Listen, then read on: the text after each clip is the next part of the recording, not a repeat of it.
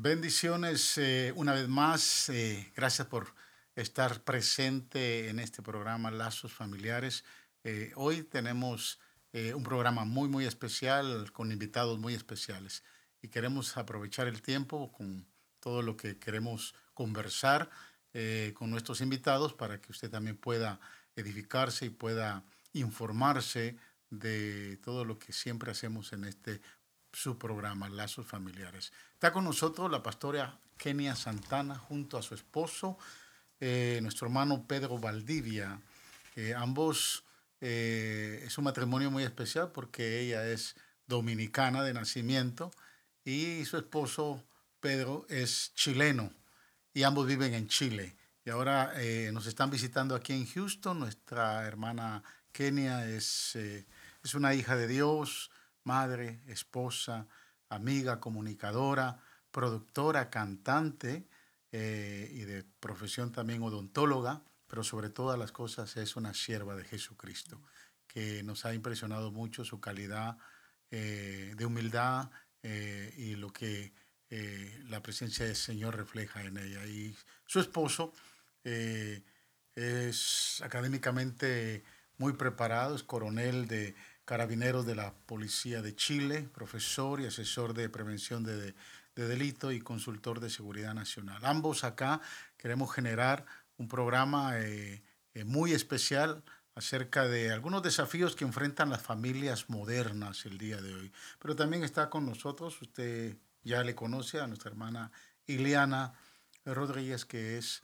eh, la coordinadora y líder del Ministerio de Damas de nuestra iglesia Faro de Luz. Así que a, todos les voy a pedir que saluden a, la audiencia del programa y bueno, bienvenidos, bienvenidos a este programa Lazos Familiares. Por favor, Kenia. Gracias, buenos días y muchas gracias a eh, Pastor Recinos eh, por invitarnos. Es una bendición y a mi querida Iliana también, que ya somos como amigas de toda la vida. BBF.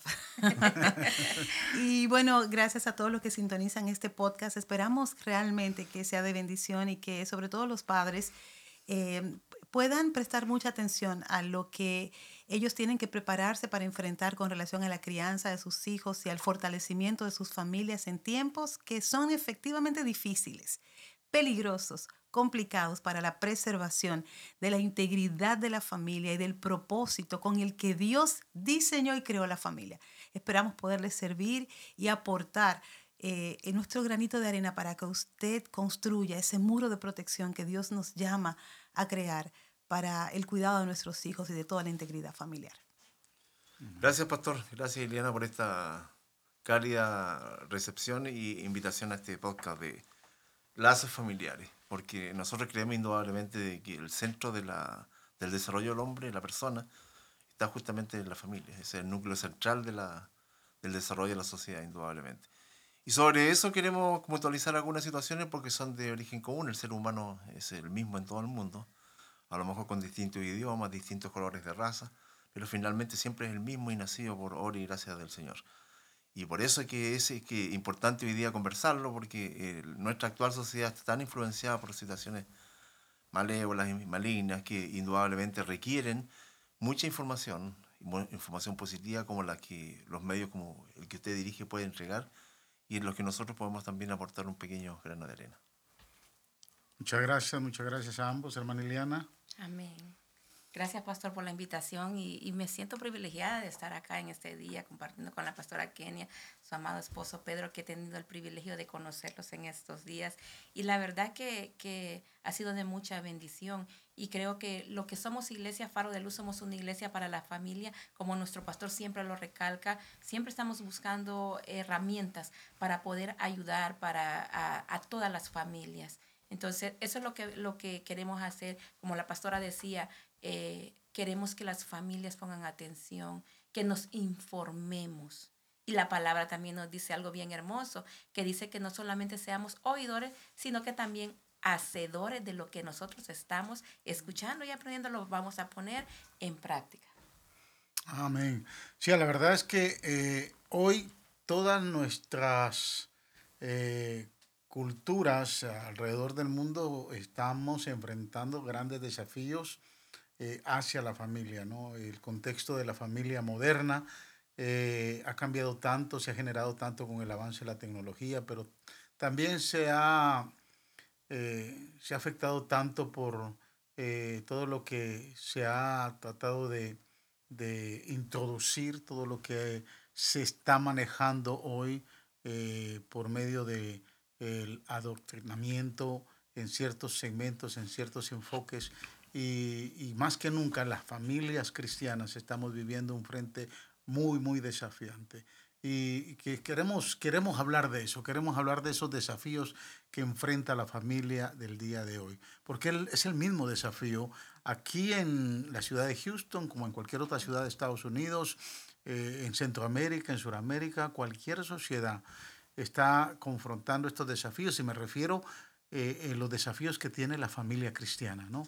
Porque para algunos puede ser un parámetro normal, pero para nosotros los creyentes que, que, que defendemos los valores de, y los principios éticos de la palabra, definitivamente nos estamos confrontando con desafíos muy, muy grandes. Y ahí está el primer desafío, usted lo acaba de decir, ver estos nuevos planteamientos de la organización de la familia como algo normal. La normalización de, valga la redundancia, normas que van en contra del diseño original de Dios de la familia. Que la sociedad acepte y vea estas nuevas formas de hacer familia como algo normal. Eso destruiría efectivamente eh, lo que es la configuración divina. Y eso es lo que se está tratando. Eh, no es posible instalar algo. Hay algo que se llama la ventana de Overton, que es algo que es muy malo. Se va, se va colocando comunicacionalmente hasta que se normaliza. Y la iglesia es lo que detiene esa normalización.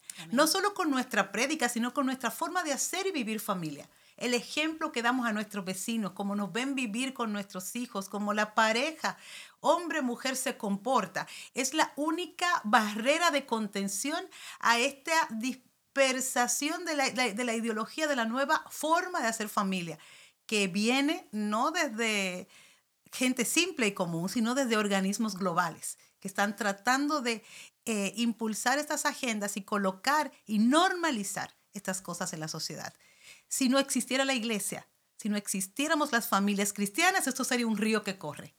Nosotros somos la barrera de contención y como familias cristianas, no solo tenemos el deber dado por Dios de predicar esta palabra, sino de vivirla, de con nuestra conducta cristiana, demostrar el diseño de Dios. Fíjate que no dije mostrar, demostrar que funciona y que a pesar de los errores de la humanidad, el diseño de Dios es el mejor diseño para este mundo. ¿Por qué? Yo lo voy a tratar de, conceptualizar eh, como técnicamente lo que tan bien ha expresado Kenia. Lo que pasa es que, que todos nacemos eh, bien, todos nacemos sanos en el mundo en general. Todos nacemos de una mujer, de hecho.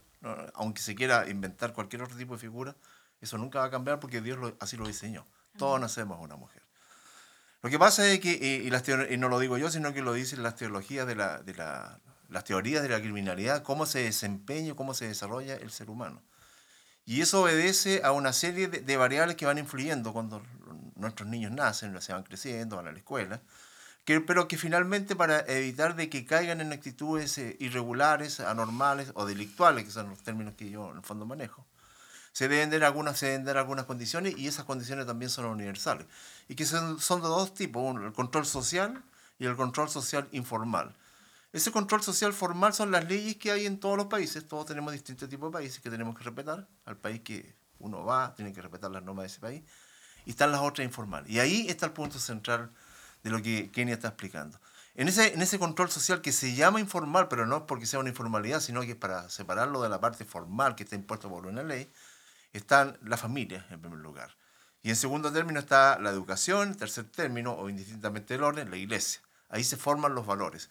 Entonces, a propósito de lo, por qué pasa lo que estamos, por qué ocurre lo que estamos viviendo, este intento de, de, desintegración es apuntar justamente a esas normas de control social formal, que, informal, que en el fondo son las que van a regular ese comportamiento humano, para evitar obviamente caer en, situaciones eh, que, de carácter delictivo, en carácter de adicciones, de todas las de situaciones que hoy día pueden afectar particularmente a nuestros hijos. ¿Y por qué digo nuestros hijos? Porque cuando se atenta contra eso, se atenta a esa formación que va más o menos, se calcula en las teorías estas criminológicas, entre los 3, 4 años más o menos hasta los 15 o 16. Cuando tú no has aplicado ese proceso ahí, indefectiblemente vas a tener un problema muy serio en tu propio hogar. Entonces, dicho esto, ¿cómo se previene? Porque generalmente, y con esto termino para que sigamos nuestra conversación, la gente confunde en muchas partes, no solamente en Chile, sino que en los países de América y en todas las partes que nosotros hemos visitado, se tiende a confundir la prevención, o sea, el hecho de prevenir algo, solamente con una acción material. Solamente con el hecho, por ejemplo, de poner un policía más, de poner algunos elementos tecnológicos en tu casa. Y el tema de fondo no es ese. El tema de fondo es un tema valórico, la formación de las personas. Ahí nace indudablemente, ahí se crían las bases de la seguridad, tanto sea personal, familiar, incluso del propio país. Por lo tanto, es un tema como el que estamos conversando, tratando de intentar explicar y que dice relación con los lazos familiares, es el punto donde determinados elementos de esta sociedad perversa en algunos sectores intenta dañarla, intenta perforarla, intenta eh, aportillarla para que se desmorone el núcleo central de la sociedad que es la familia. Sí, la verdad, usted mencionó algo bien interesante, no hablaba de las teorías del desarrollo de los individuos ¿no? que forman nuestra sociedad. Eh, porque lo que, lo que se está tratando de, de imponer son algunos conceptos teóricos eh, y por ahí como que empiezan a, a, jugar con nuestra sociedad, queriendo defender algunos derechos, queriendo defender algunas posturas, pero lo cierto es que, como usted decía, pastora, el origen de la familia se, se origina eh, en Dios, o sea, la base de la familia fue un diseño divino no es algo teórico, ya es algo que se, que se ha probado desde el inicio de la, de la, de la creación del hombre, desde que el hombre tiene, eh, se estableció en la tierra y empezó a formar familia. Entonces no es algo eh, que ese diseño divino no es algo que está que es teórico, es algo probado, algo que funciona, algo que le trae felicidad al ser humano. Entonces ahora eh, con algunos conceptos teóricos que tratan la manera de, de desarrollarse para formar un nuevo concepto de sociedad, un nuevo concepto de familia, pues desde ahí eh, eh, se empiezan a formular eh, conceptos que, están afectando en esa defensa, están afectando los valores divinos, ¿no? los valores de, nuestra sociedad. Y, la, pregunta, la pregunta es, ¿no? ahorita nosotros como iglesia, y usted lo mencionó, hacemos frente Hacemos frente con la predicación del Evangelio, la predicación de la palabra, la defensa de los valores eh, morales y éticos de la familia que están bien eh, fundamentados en la palabra de Dios. Eh, definitivamente mucha gente no, no, le, no, valoriza lo que Dios establece. sin embargo, tenemos el testimonio de que sí funciona. Entonces, en medio de una sociedad tan, tan tan convulsiva que estamos viviendo, eh, eh, cómo nosotros como iglesia eh, seguimos avanzando, ¿no? cómo nosotros como iglesia seguimos haciendo nuestra tarea. Y me refiero a la iglesia en general, porque yo creo que nosotros como iglesia hemos tomado algunas medidas que este mismo programa es un programa informativo que nos permite poder traer luz a ciertos conceptos de la familia o a los conceptos y los valores de la familia. Pero la iglesia en general, ¿cómo ustedes ven a la iglesia en general? Hablando en Latinoamérica, hablando aquí, que no cambia la iglesia aquí en, eh, eh, la iglesia hispana aquí en Estados Unidos. Bueno, es, son tres preguntas, pastor, y voy a tratar de, que no se me olvide alguna. Si, si se me olvida, recuérdenmela. Em, la primera la puedo responder con un ejemplo muy claro que acabo de vivir eh, estando aquí en la casa de nuestra hermana Liliana y su esposo y sus hijas. Eh, observar cómo ellos hacen familia y observar el resultado de cómo ellos hacen familia. Imaginémonos que no somos cristianos y que no estamos en un podcast cristiano, sino que pueda cualquier persona que nos escucha de cualquier eh, religión o fe, o incluso el que no tiene fe, observar los resultados, porque al final la gente busca resultados. Nadie quiere hijos en la cárcel, nadie quiere hijos adictos, nadie quiere hijos eh, em, destruidos emocional y mentalmente. Todos queremos hijos sanos, felices, una sociedad de gente que no se mate ni se robe uno con otra, ¿verdad? Eh, cristianos o no, todos queremos eso. Entonces, ¿cómo funciona? Usted puede mirar el hogar de nuestra hermana Eliana, usted puede mirar la salud emocional de sus hijas, usted puede mirar el desarrollo psicológico y psicopedagógico de sus hijas, usted puede mirar cómo interactúan con la sociedad, usted ve sanidad. Entonces, esa sanidad, esa felicidad, esa alegría, cuando usted se acerca un poquito más y va a buscar de dónde sale, usted ve dos cosas. Usted ve un padre que trabaja exhaustivamente por sus hijas, que está presente con tiempo, no de calidad, sino con tiempo real, que juega con sus hijos. Usted ve una madre que organiza, que promueve, que trabaja, que aporta. Y usted ve padres que oran, que van a la iglesia, que sirven en la iglesia, que aportan en, en una congregación donde eso, sin que ellos se lo digan, sin que lo verbalicen, sus hijas lo ven. Y eso aporta a la sanidad de sus hijas, porque les da no solamente una visión del presente, sino una visión del futuro, que es lo que le falta a la mayoría de los jóvenes. Eso les da una, una identidad que les aporta sentido de pertenencia, porque hay tanta pérdida de la moralidad, tanta pérdida de incluso la capacidad personal de ser feliz que Dios la colocó dentro de nosotros, porque la gente no sabe quién es, no sabe no solo quién es, no sabe qué hace en el mundo, ni para dónde va. Cuando usted le roba eso, un ser humano lo deja vacío por dentro. Si una persona no sabe quién es ni para qué está en el mundo y cree que cuando se muera se le apaga la luz y no va para ningún lugar, no tiene sentido nada de lo que haga. por lo tanto, la vulnerabilidad lo hace un ser humano vulnerable, expuesto, es como una herida en el pecho abierta a todo lo que puede entrar. Sin embargo, usted ve, eh, usted ve sus hijos blindados, protegidos, con seguridad en ellos mismos para compartir. No son niños que alguien le va a venir y le va a decir, toma droga y se la van a, a, poner. No son niños que alguien le va a decir, tú no sirves y se lo van a creer, porque saben que sirven, porque saben que no necesitan nada más. ¿Por qué? Porque los adoctrinaron, no, porque vieron padres en una relación vivir sanamente circunstancias. Los han visto tener problemas, estoy segura que los han visto discutir y sé que Liana gana siempre, eh, aunque yo no los he visto, pero han visto un desarrollo normal. Que no lo vea el esposo. ¿eh? Cuando él ve este, cuando no lo va a ver, cuando él ve este podcast va a decir, profetizó la hermana. ¿Quién se lo dijo? Pero han visto una familia con problemas, con dificultades que han podido superar y eso los hace seres humanos resilientes, que saben enfrentar con, tolerancia a la frustración, que saben, han escuchado que le dicen que no, esto no se puede, esto es después. No se lo han dado todo. Que le han dicho, usted va castigado porque esto no se hace. Y que le han dicho, wow, qué lindo lo hiciste, qué bien, y han sido abrazados. ¿Viste? Yo sé, es una bendición lo que tienen sus hijas. Y yo sé que no todo el mundo tiene esto. Yo sé que hay personas que eh, han sido criados por familiares, los que han tenido la dicha, otros los, ha criado la calle, otros han sido maltratados por sus propios progenitores, los que han tenido la, eh, responsabilidad de cuidarlos los han maltratado. Otros eh, han, no han tenido la protección de los padres y han estado expuestos a drogas, a vicios, a maltrato. Lo sé, pero hay un lugar donde eso se repara. Y ahí viene el segundo factor protector de los que Pedro hablaba. El primero es la familia cuando eh, una persona se cría en, un entorno familiar, está blindado, créame, está blindado. No está eh, inmune, está blindado. va a ser afectado, pero no va a ser destruido. Y el segundo es la iglesia.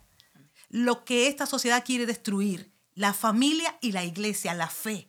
Cuando usted no ha tenido esto que tiene la familia de Iliana, usted puede venir a la iglesia. Aquí usted encuentra un padre si no lo tuvo.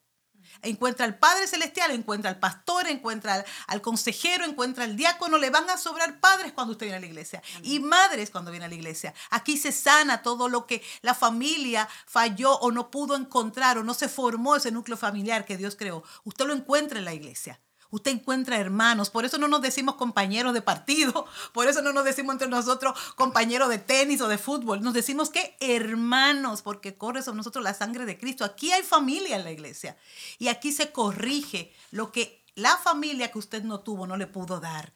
Y estos son los dos factores protectores. hay otros, están los medios de comunicación, está, está incluso la política. Bien hecha, la política no sería mala. No sería mala, sería una manera de ampliar la familia al país.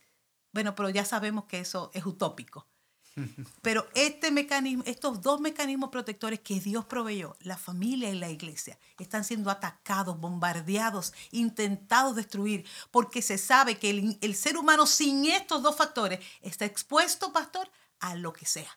Y por eso estamos viendo gente destruida, por eso vemos suicidios, por eso vemos adicciones, por eso vemos que las fórmulas que está proveyendo desde la medicina, desde la ilógica medicina que se practica hoy día con reasignaciones de sexo, están provocando personas todavía más tristes, personas en una búsqueda que no acaban de encontrar y que lamentablemente no van a encontrar.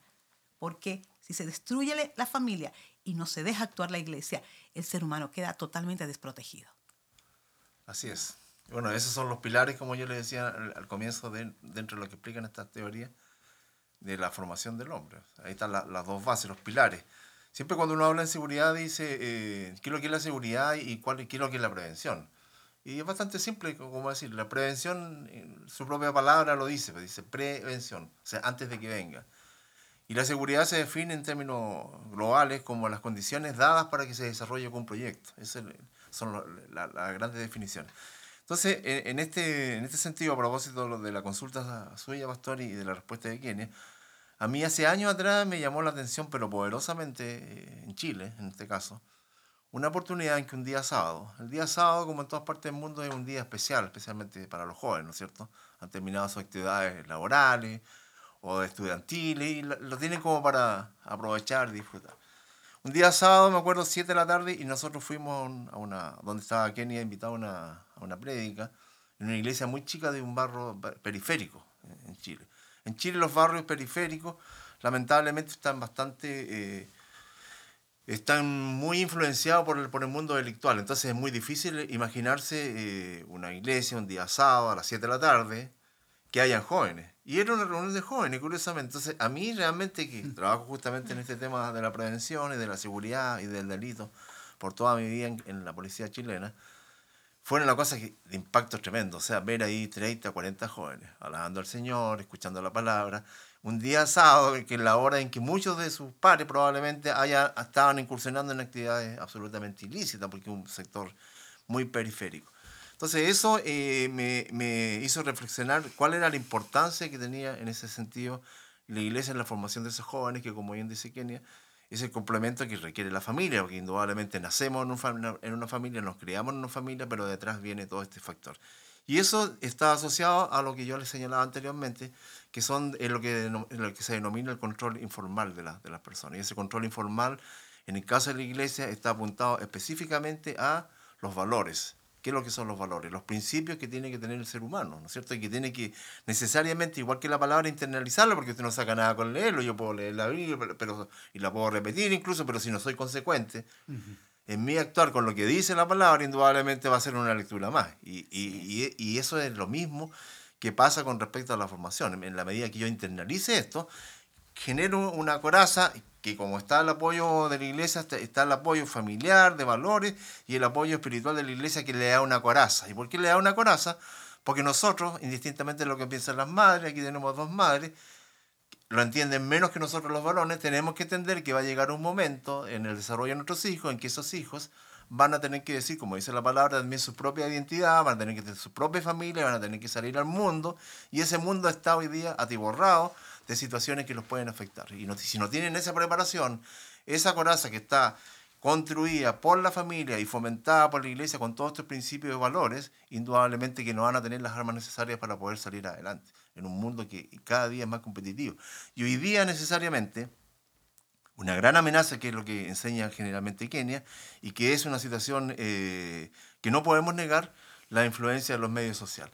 De, hecho, eh, de hecho, cuando uno analiza en términos de seguridad, para nosotros los que trabajamos en este tema nos resultó curioso lo que ocurrió con lo que está ocurriendo incluso de la guerra de, Rusia con, con, Ucrania y que ha sido una guerra de enfrentamiento. O sea, no se, nunca se pensaba en el mundo de la seguridad de que iba a haber una guerra nuevamente así. De hecho, la guerra está cimentada exclusivamente, esta guerra también está asociada a eso en la fake news en la, en la influencia que pueden tener los medios de comunicación a través de las noticias falsas. Entonces, claro, una parte es la guerra, pero otra parte también importante, que es lo que trata de, quien explicar generalmente su curso, es cómo tú puedes destruir los valores de las personas, los valores de la familia a través de los medios de comunicación social con noticias falsas. Así es. Sí, el nivel de desinformación que se está generando, eh, donde la gente se pregunta, bueno, ¿quién tiene la verdad? ¿no? Ese es un, problema bastante grande. ¿no? La agenda eh, global eh, está moviendo en todas las esferas de nuestra sociedad y está impulsando, como usted decía, a través de los medios, de las redes sociales, el, el, el, mover de, de, una desinformación queriendo desvalorizar. La iglesia siempre va a salir al frente, Dios va a proteger a su iglesia, pero eh, se están dando fenómenos bien interesantes. Eh, no recuerdo ahorita el autor del libro, pues llegó a mis manos recientemente, es un teólogo dominicano, eh, aparte que psiquiatra, y muy, muy, muy, conocido en República Dominicana porque me lo dejaron ver, ¿no? Eh, pero él, él, escribió un libro que se llama La, la homosexualidad al desnudo. Bien interesante libro, un libro bastante pequeño. Eh, yo me lo, me lo leí en, en, un viaje recientemente que, que venía de Nueva York para acá. Eh, y muy interesante los conceptos, estadísticas que muestran, ¿no?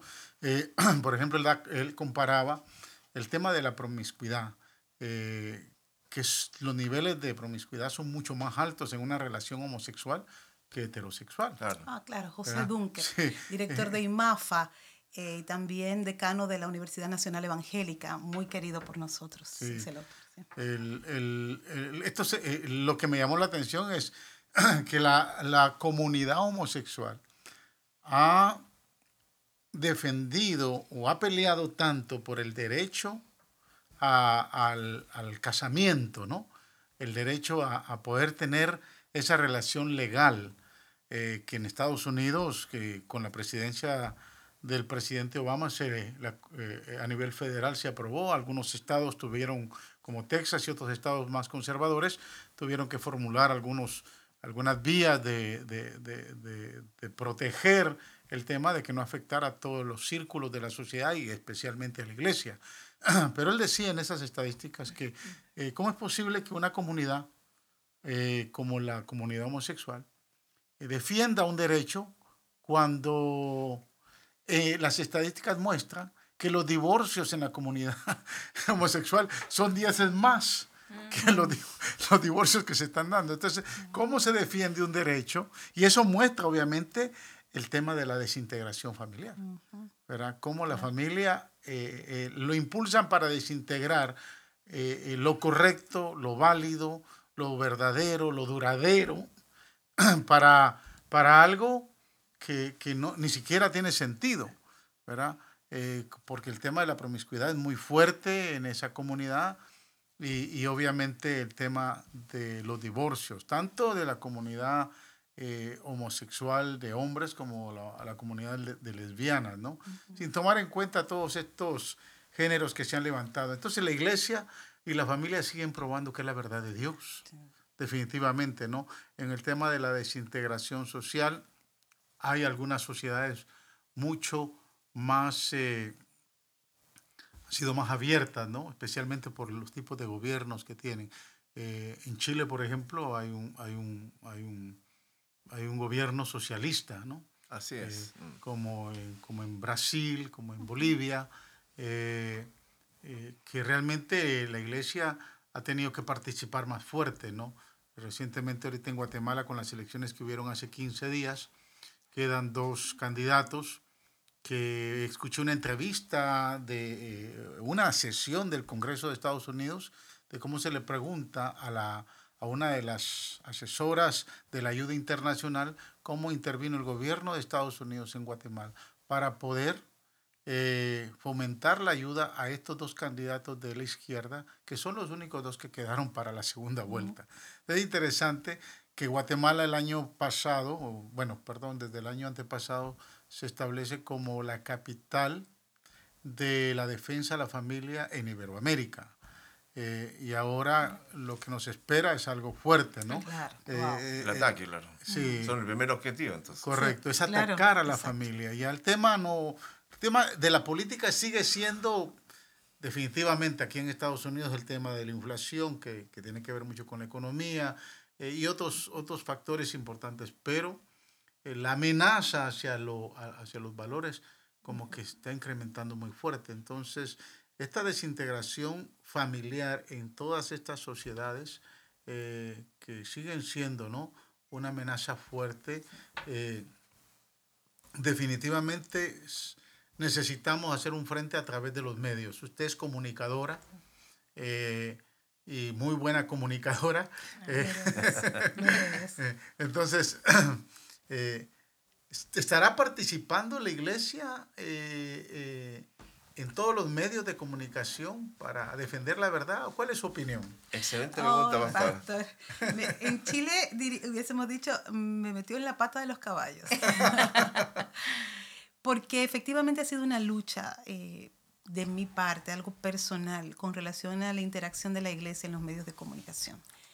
Eh, ha sido una batalla porque la iglesia actual se ha, se ha concentrado mucho en su núcleo interno, en la interna de las cuatro paredes. Y nos ha costado, y me tengo que incluir porque yo soy parte del cuerpo de Cristo, eh, nos ha costado entender que el último mandamiento de Jesús es nuestro primer mandamiento, nuestra primera obligación, que es salir.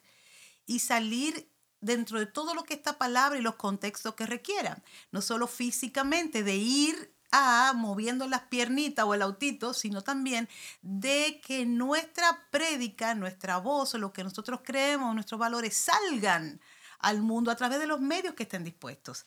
A veces en las clases de comunicación me pregunta la gente, ¿Jesucristo habría usado Internet? ¿Habría tenido Jesús Twitter, Instagram? Twitter estoy segura, yo le hubiese recomendado a Jesucristo que tuviera un Twitter. De hecho, yo soy la creadora del Twitter Jesús de Nazaret porque pongo en el Twitter de Jesús lo que yo entiendo que Jesús diría y lo que Jesús dijo en la Biblia.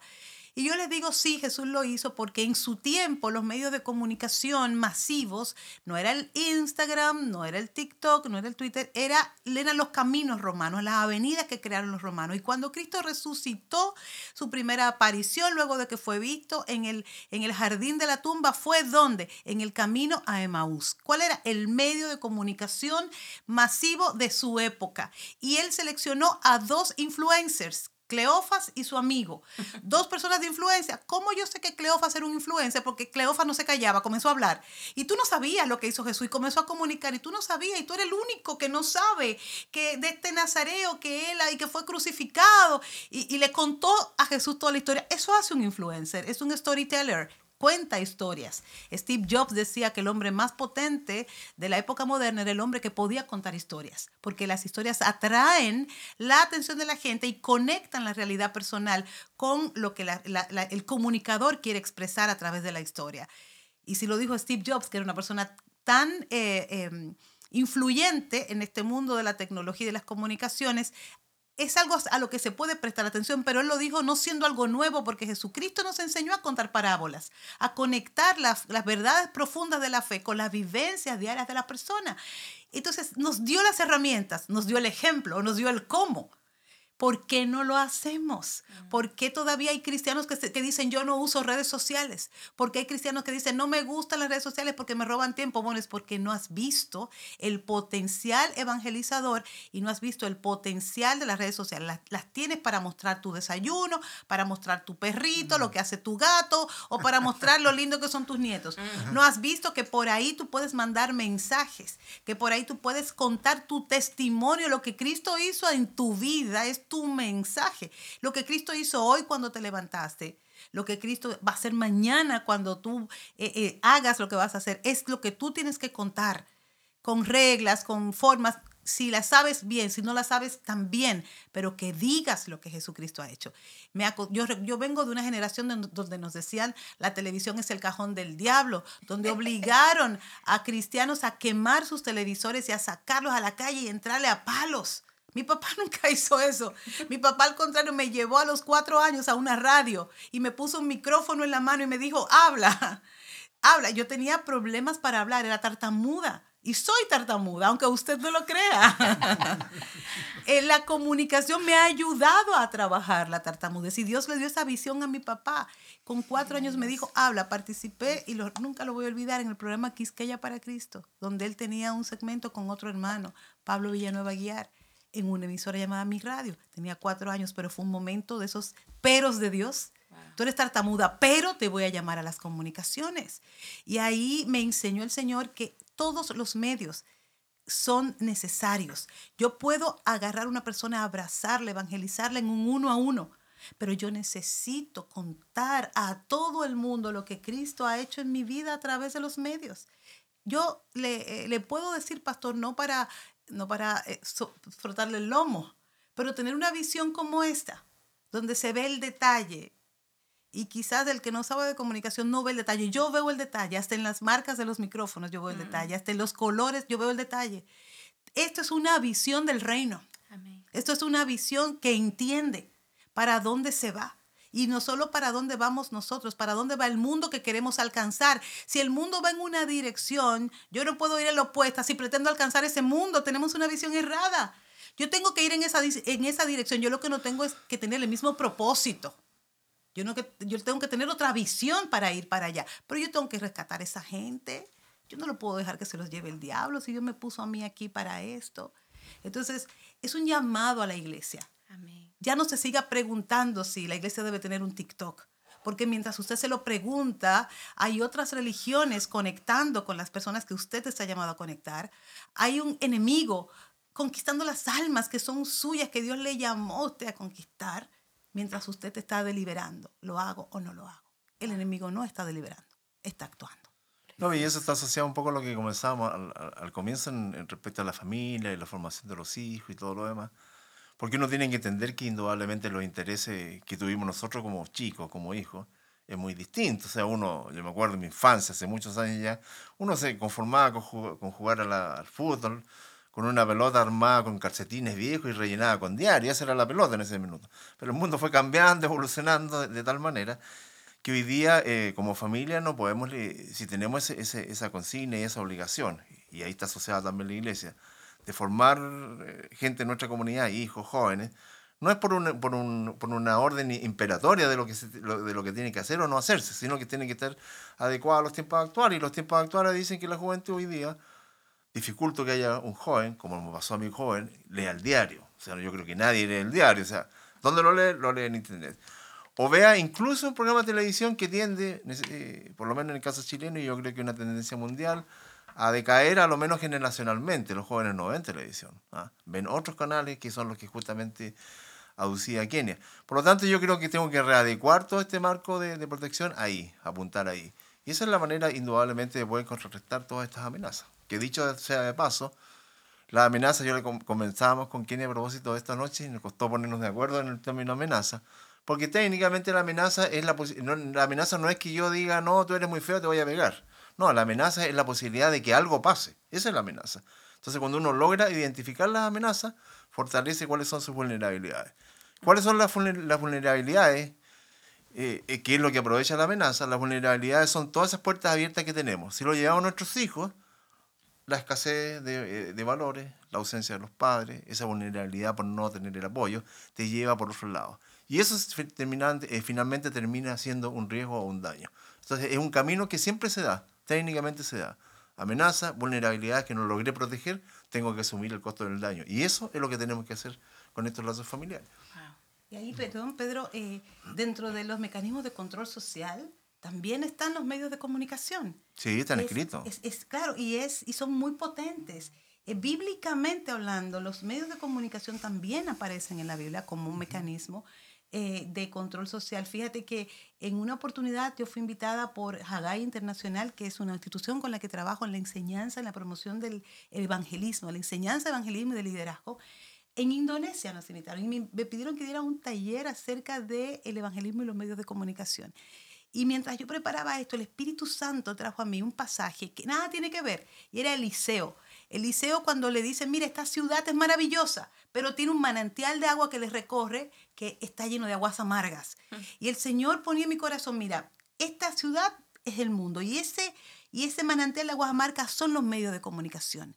Cuando los medios de comunicación están eh, contaminando las ciudades, están amargando la ciudad, la gente está siendo envenenada por lo que circula a través de los medios de comunicación. Esa fue la palabra que el Espíritu Santo puso en mi vida, la aplicación práctica.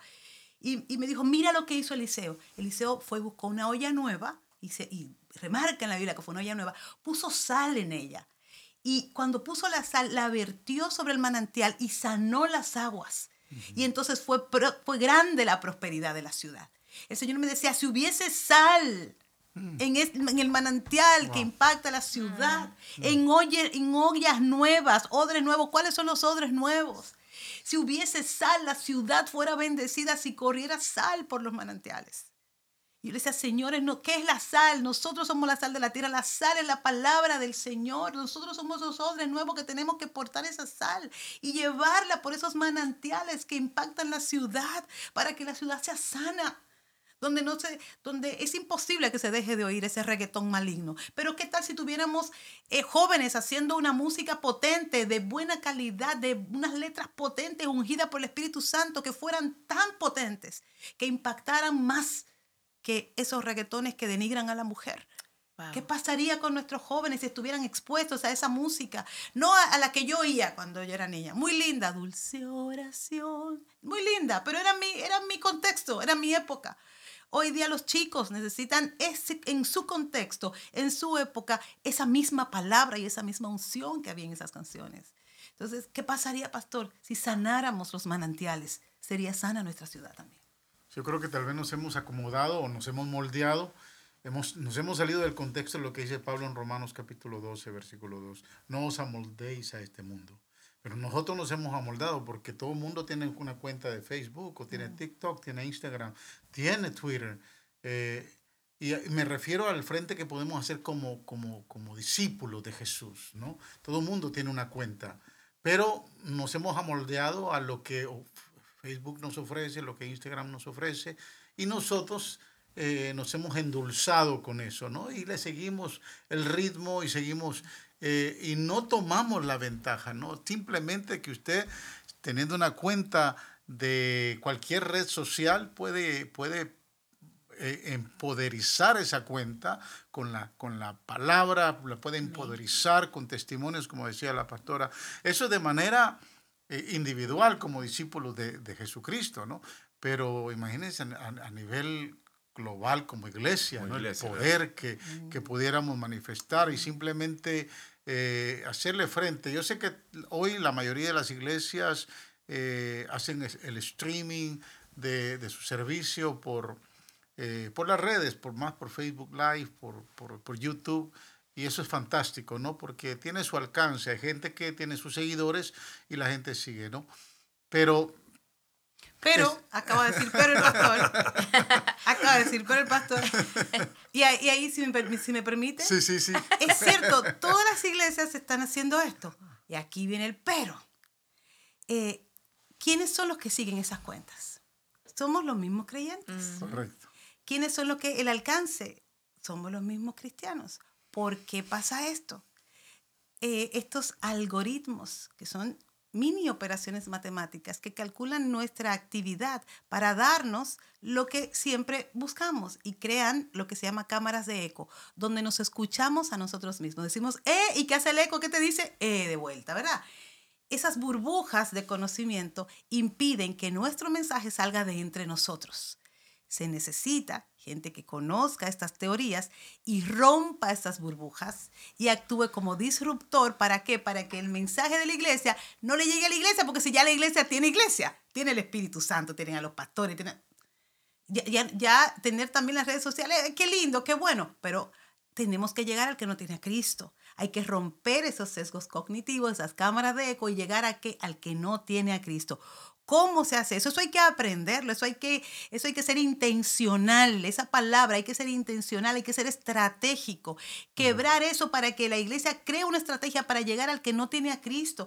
Pastor, si en su streaming se están conectando solo los cristianos, eh, yo no le quiero decir que usted está fallando, siga haciéndolo ahora, eh, siéntese con su equipo, mejore la estrategia, rompa la burbuja y salga con una producción que alcance al que no tiene a Cristo, porque esa es nuestra meta es el que no tiene a Cristo nuestra meta. Ya los hermanos se congregan, el que no puede venir un domingo, bueno, pues igual se conectará de alguna manera. Pero ese que no tiene a Cristo debe ser nuestro objetivo. Debemos estudiar ese tema para ver cómo apuntar a ese corazón. ¿Cómo llegar ahí? Y se llega, Eliana. Claro Hay testimonios que les podría contar, que quizás el tiempo no nos daría, pues son muchos, pero se llega, se puede alcanzar al que no tiene a Cristo. Solo que no podemos hacer contenido para creyentes. Y lamentablemente, si yo, si yo muestro mi culto, ustedes mostraron el culto en el que yo estuve predicando ayer. Hermoso, yo me gocé.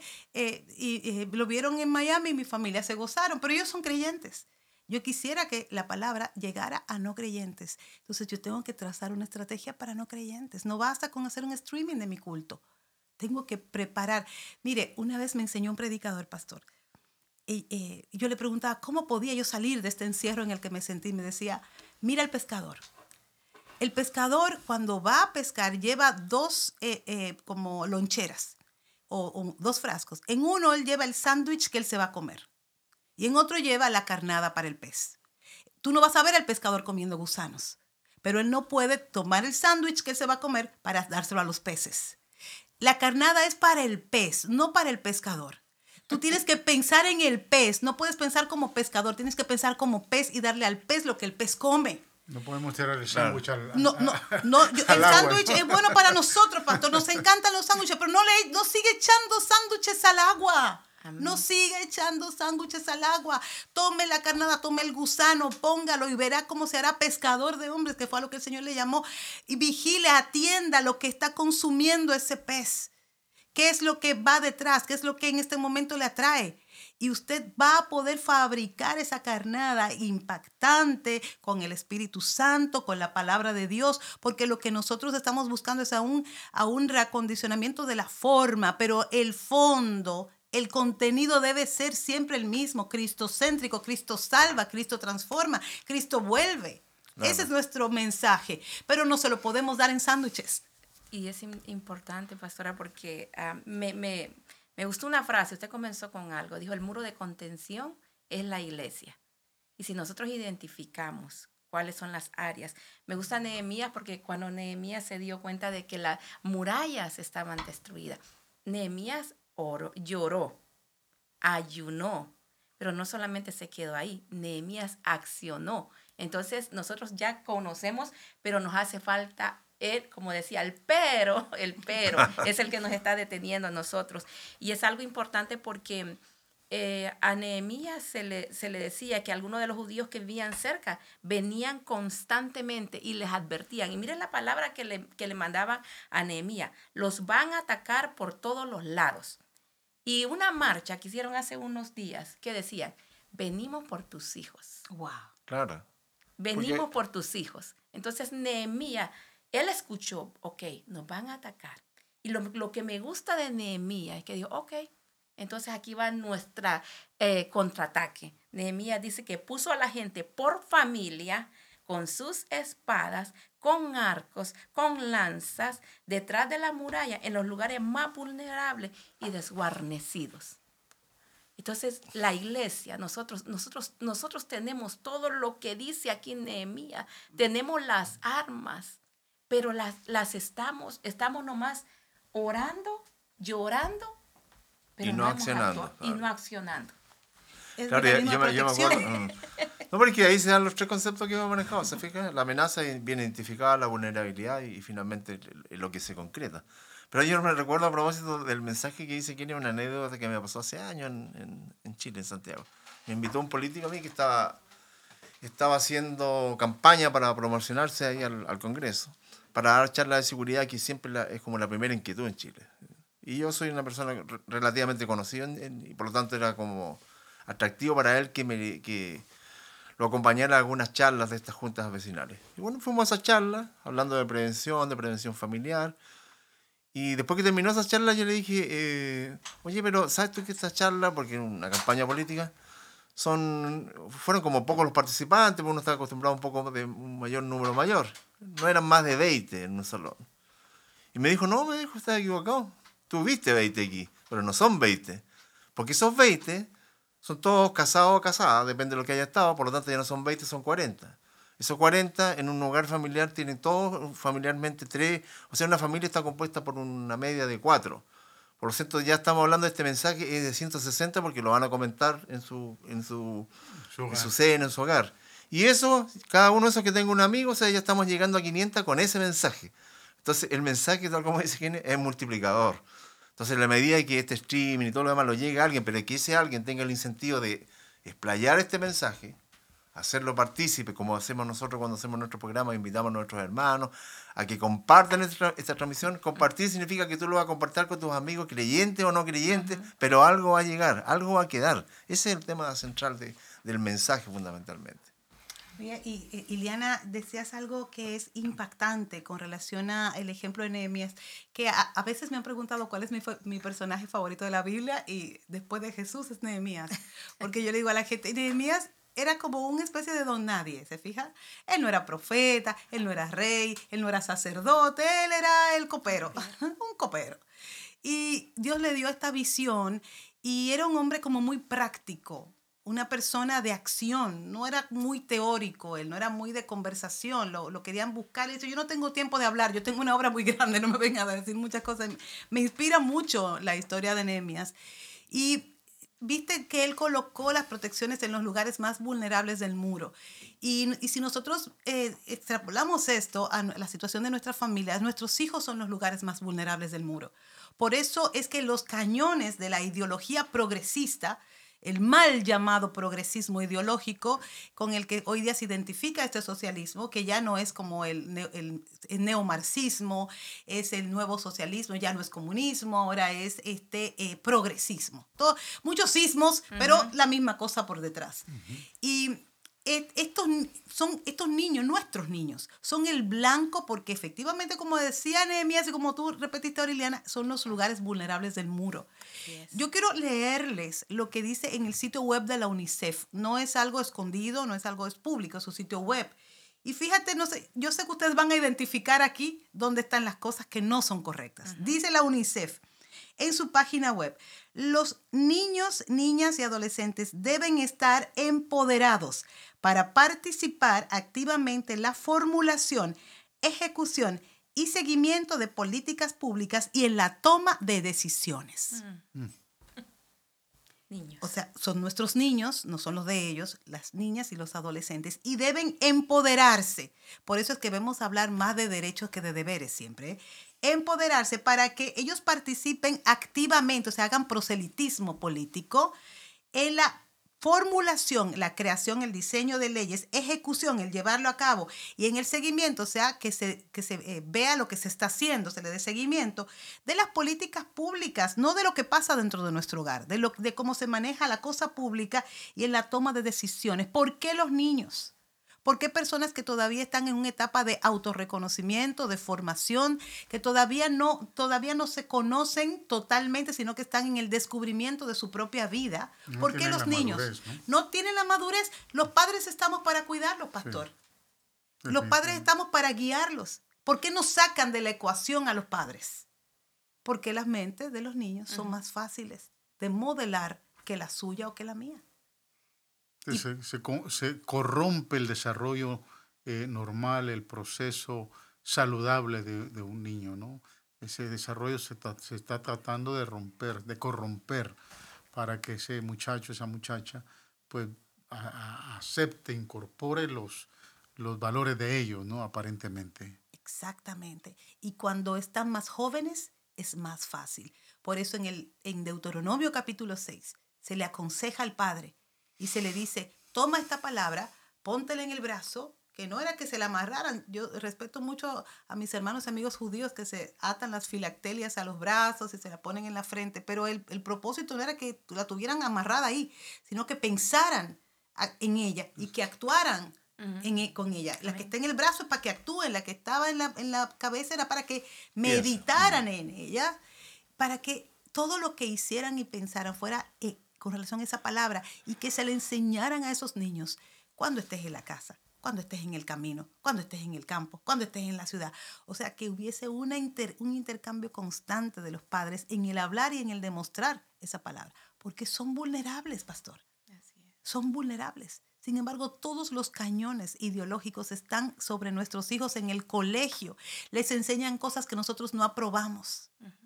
En el colegio los sexualizan, lo hipersexualizan a través de una educación sexual integral supuestamente a niños de kinder, a niños de primaria, que deberían estar jugando con cosas, con tierra y un palito, como decíamos en República Dominicana, y no pensando en la autosatisfacción, porque se enseña, ahora mismo en Chile se está enseñando la autosatisfacción, o sea, la masturbación, para que, usted lo entienda mejor se ha gastado dinero del Estado, pero increíble, en enseñarles a las niñas lo que es el clítoris y cómo promover su autosatisfacción.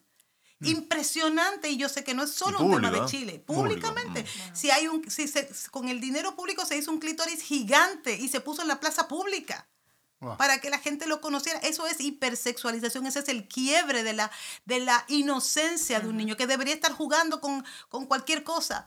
Pero no, a ellos les interesa porque eso es una agenda global, esto, que los niños participen en la política porque son manipulables, porque son enseñables.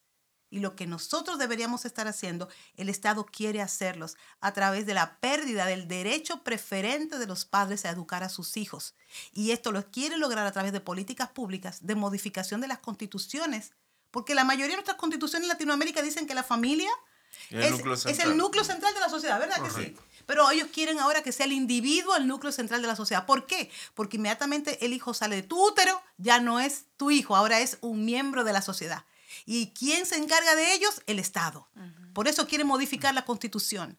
Por eso, aunque en, los, en, los, países lo que se pelee o lo que se busca es pensiones dignas o cosas así, sí, pero vamos a modificar la constitución, porque las constituciones actuales de nuestra Latinoamérica protegen la familia y quieren romper eso. Y nosotros como iglesia y se lo digo con todo el amor de Cristo, hermano. No podemos venir domingo tras domingo a la iglesia, orar, buscar al Señor y a la hora de ejercer nuestro voto en las urnas, votar como si no conociéramos a Cristo, votar como si no conociéramos la Biblia, votar como si no nos importara el futuro de, de, nuestros hijos. ¿Por qué? Porque estamos suscritos a un partido, porque pertenecemos a una línea partidista. Tenemos que definir, yo soy cristiano, hijo de Dios, o yo soy de tal partido. Si yo soy un hijo de Dios, yo no puedo votar por leyes que atentan contra el diseño de Dios. Amén o tal vez por el engaño que se ha dado, por ejemplo, en, esta, en este país se ha dado un engaño. Nosotros somos hispanos, eh, latinoamericanos, que llegamos aquí eh, a, este país. Yo llevo 41 años viviendo en este país. Eh, vine cuando tenía 18 años. Por tradición, ¿verdad? recuerdo que un día papá me dijo, tenés que votar, cuando seas ciudadano tenés que votar demócrata. Y le dije, ¿por qué? Porque todos los hispanos votamos demócratas. Y le dije, no sabía. le dije, no, papá, le dije, oh, yo no voy a votar por alguien que yo realmente no me, no me informe, no me, no me eduque. Eh, puedo votar por un candidato demócrata si creo que va a llenar los requisitos dentro de lo que yo considere que es correcto. Y en este caso lo que es correcto son nuestros valores, son nuestras normas, son nuestros principios bíblicos, son los que, eh, lo que defendemos, predicamos continuamente. Y lamentablemente en este país se ha dado el hecho de que el latino es demócrata eh, y que realmente eh, no puede ser republicano. Ahora, se marca bien esa definición acá porque solo hay dos partidos. Entonces, si no soy de acá, soy de acá. ¿verdad? Eh, se marca bien ese, ese, ese, ese, ese margen. Ahora, definitivamente tenemos que defender nuestros valores, porque así como en un partido pueden surgir eh, buenos elementos, ¿no? buenos, buenos políticos que puedan defender, y no creo, no dudo que existen en el Partido Demócrata gente noble, gente que tiene una, una alta moral y que entiende lo que, lo que se debe de, lo que, lo que, lo que la sociedad necesite, ¿no? Como también por el otro lado el Partido Republicano tendrá y tiene sus, sus personajes que, que, que, que, que han llevado también a otra, a, han llevado otras corrientes. Lo cierto es que como iglesia tenemos que defender lo que es nuestro, tenemos que predicar lo que el Señor nos entregó. Eh, no soy demócrata, no soy republicano, soy hijo de Dios. ¿verdad? Y voy a defender lo que eh, la primera constitución en mi vida me establece, que es la palabra de Dios. Esa es mi primera constitución. ¿verdad? Pero sí, definitivamente se está dando este, este, este adoctrinamiento con nuestros hijos, con nuestros niños. Nosotros, por ejemplo, acá eh, no lo vivimos tanto como en otros estados, pero eh, miraba las estadísticas recientes de que eh, entre los educadores, ¿no? entre los profesores, los pedagogos, las estadísticas son sorprendentes. Por ejemplo, en los estados liberales, llámese California, New Jersey, Nueva York, todos estos, Illinois, estados liberales que se consideran liberales, de 10 maestros, 9 maestros son liberales. Wow. Y en los estados conservadores, llámese Florida, Texas y Luisiana, algunos otros más, de 10 educadores, 6 son liberales. Es decir, que todavía tiene cierta mayoría. Pero se está dando eso porque quieren cautivar la mente de nuestros niños, porque quieren abrazarlos, porque quieren destruir el legado. Quieren destruir y saber que si los cautivan a una temprana edad, los van a formar, aunque las consecuencias sean severas aunque las consecuencias en nuestra sociedad sean muy destructivas. Eh, la iglesia va a ser siempre una defensora de lo que Dios nos entregó, su palabra. Tenemos una participación, exhortamos siempre a los pastores eh, que, busquen todos los medios posibles a medida que se den eh, de alguna manera los presupuestos que puedan tener, pero hoy no se necesita. Nosotros tenemos la bendición que, bueno, podemos, como decía la pastora ahorita, bueno, eh, el hecho de, ver la marca de los micrófonos ya distingue posiblemente un podcast, ¿no? Pero realmente hoy todo el mundo tiene un celular, todo el mundo tiene... Tiene, la herramienta en la mano. Sí, la tiene en la mano para poder seguir haciendo nuestra labor. Eh, la labor es defender la familia, la labor es proteger lo que Dios nos ha dado, porque lo que Dios nos ha dado funciona. ¿Por qué funciona? Porque es un diseño divino, porque es nuestro creador y no nos podemos desviar. Desde el momento que nos desviamos desde ese diseño divino, definitivamente estamos en un camino a sufrir graves consecuencias. Instamos siempre a los pastores a seguir adelante en el lugar donde Dios nos tiene predicando y bueno, a ustedes también que, que pues están en Chile y que siguen haciendo evidencia de este evangelio donde quiera que van. Les agradecemos palabras finales para despedirnos de este segmento? Bueno, eh, quizás despedirme con la, la, recomendación que se hace a la iglesia en estos últimos tiempos, que dice, por tanto, no durmamos como los demás, sino velemos y seamos sobrios. Ese sería mi consejo. Todo lo demás que necesites después de que eh, estés despierto, después de que estés velando, después de que sea sobre, o sea, no pasional, sino una persona que se deja guiar por el Espíritu Santo, que se deja guiar por la palabra. Después que tengas esto, el Señor te va a dar la estrategia, el Señor te va a poner los elementos adecuados en la mano. Eh, como bien decía el pastor, lo que tienes en la mano es lo que Dios va a usar. Dios es especialista en hacer grandes cosas con un palo que un hombre recogió del suelo del desierto.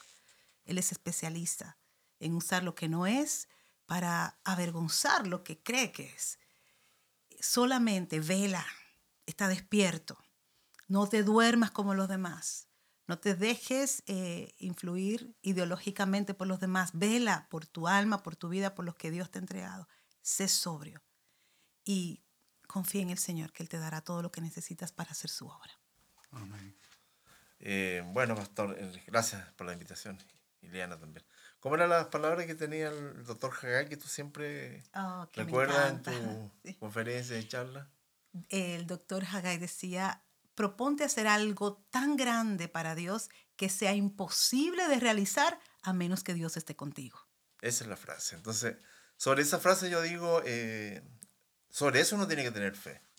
Por lo tanto, todas estas amenazas y todas estas situaciones que hemos conversado aquí en términos tan positivos para que el mensaje llegue a la familia, no son imposibles. O sea, detrás del Señor. Y, e indudablemente que está la defensa de nuestros propios intereses, que son nuestra propia familia.